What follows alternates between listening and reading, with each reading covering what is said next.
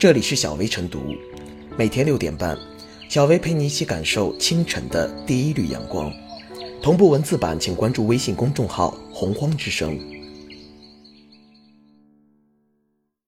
本期导言：刚大学毕业不久的郭玉急于找到工作，在网上向几家公司投递了简历，之后竟频繁接到陌生电话和短信，提供的都是一些莫名其妙的职位。记者调查发现，目前网上简历售卖市场十分活跃，已形成一条龙产业。不法分子通过各种形式，以正规企业身份入驻网络求职平台，获得求职者简历。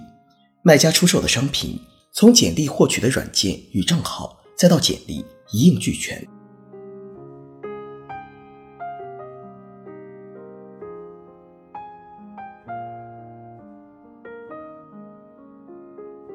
简历被批量倒卖，谁在伪劣求职者？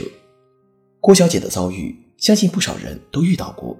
如今，简历数据被非法收集和倒卖，已经成为了个人信息泄露的重要形式。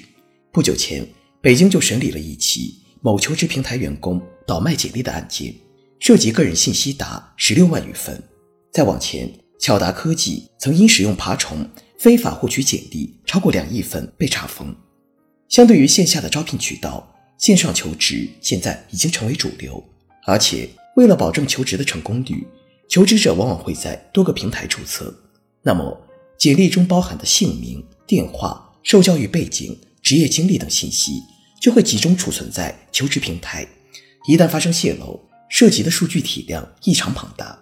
通常情况下，泄露的源头有两种：第一种是平台自身，比如前述倒卖简历案。始作俑者正是曾经在网络求职平台工作的员工，这一种属于内鬼作案。另外，有时候平台往往还会因为自身的安全防护体系不完善，导致简历被不法分子窃取。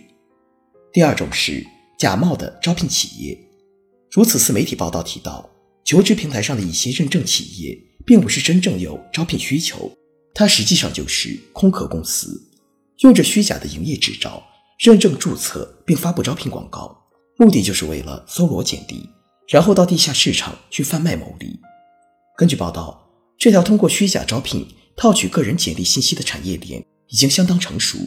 不仅营业执照可以批量购买，网上还有专门出售用于注册招聘账号的软件，甚至批量发布招聘广告的发帖机软件。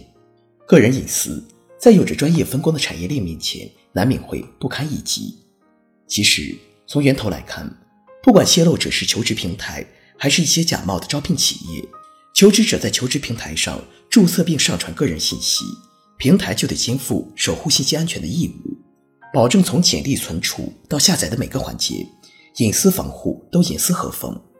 那些不法分子能够伪装成招聘企业窃取简历，说到底还是平台把关不严，对入驻企业的资质审查过于宽松。甚至流于形式。事实上，对那些频繁发布各类招聘职位，但实际上一个人都没招的认证企业，平台要识别这种异常并不困难。在信息安全上没能履行主体责任，难免会让外界怀疑这些求职平台是不是为了平台用户活跃的假象，没有从严打压那些虚假的招聘信息和发布企业。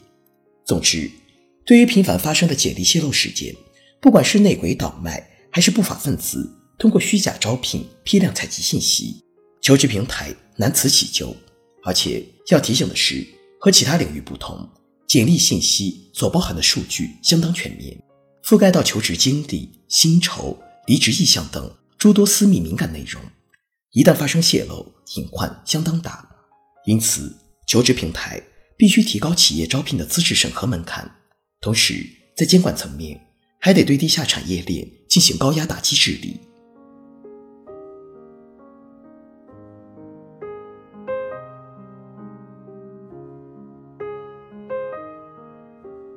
售卖求职简历应当全链条打击。所谓简历售卖一条龙服务是指一些不法分子伪造营业执照和还没有在求职网站认证过的账号用来牟利，另一些不法分子买到这类营业执照与账号。以正规企业身份入驻求职平台，发布招聘信息，吸引求职者获得简历，用以售卖或直接利用。这其中还有人专门出售用于注册白号的软件，可以将招聘帖子刷新的软件，以及以文本形式提取求职者信息的简历提取器。当然，也有求职平台内鬼和外部串通售卖他人简历。无论内鬼还是外鬼，售卖网络求职者简历都是窃取公民个人信息的违法行为，侵犯了求职者的隐私权。如果求职者因此遭遇电话诈骗，就可能蒙受财产甚至人身损失。因此，售卖网络求职者简历的违法行为必须受到罪有应得的打击。此外，从简历售卖一条龙看，打击对象还包括产业链上的伪造营业执照和白号的不法分子。开发出售白号注册软件、招聘铁刷新软件以及简历提取器等方面的不法分子，平台的连带法律责任也不能忽视。平台应当承担数据安全保障义务，保障求职者的信息安全。如果求职者简历等信息有所泄露，平台则构成间接侵权，要承担间接责任。同时，对入驻平台的招聘企业进行严格的资格审查，同样是求职平台。必须履行的重要义务。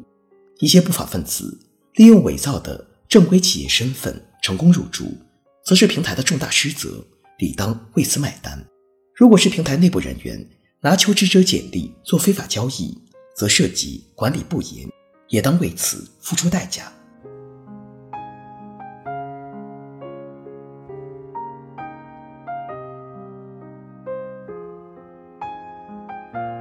最后是小微复言，求职简历投出去，等来的不是企业邀约，而是推销电话。在一些人眼中，他人的生活就是自己的生意，求职者精心制作的简历只是可以售卖的产品。销售他人信息触犯法律，情节严重的需要承担刑事责任。杜绝这类信息泄露，各个环节的主体都要切实担负起责任。招聘平台方应守土有责，杜绝假招聘的行为。网络监管部门对此类发帖提取软件也应加强管理，维护信息安全，人人有责。今天你卖别人的信息，明天你的信息也可能被别人泄露。